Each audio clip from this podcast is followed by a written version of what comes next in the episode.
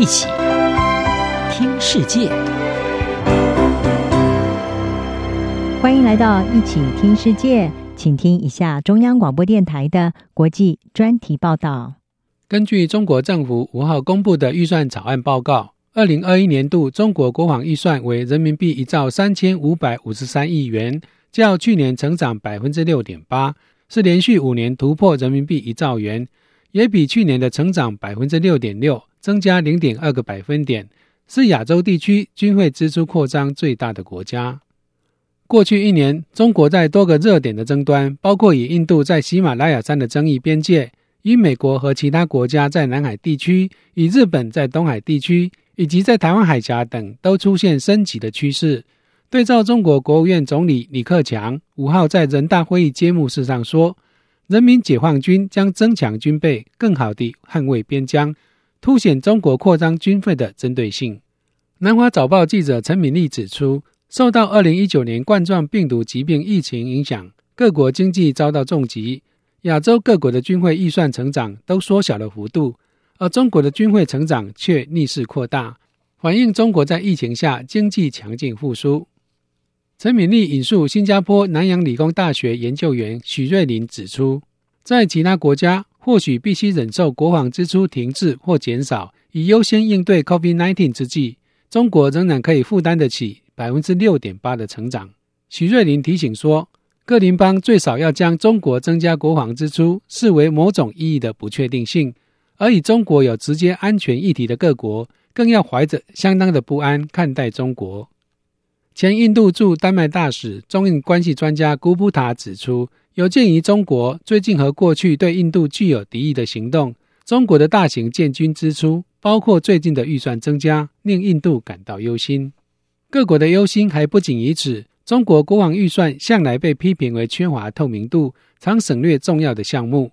国防预算报告无法真正反映中国实际的军费。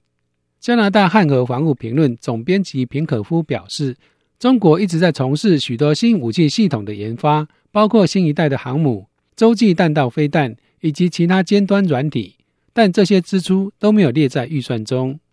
伦敦国际战略研究所二月底发布的《二零二一年军力平衡报告》指出，尽管受到疫情严重冲击，二零二零年全球经济萎缩，但军费支出都几乎维持前一年的水准，显示安全上的竞争不断升高，尤其印太地区。而且这种趋势短期内不会逆转，因为没有人可以保证印太地区的安全环境会很快缓和。新德里智库观察研究基金会研究员贾戈帕兰向英文线上时事杂志《外交家》指出，疫情对印太地区经济的负面影响虽然真实，但是这个地区的国防支出显示，东京、新德里、坎培拉以及其他东南亚国家的政府所面对的安全需求也非常真实。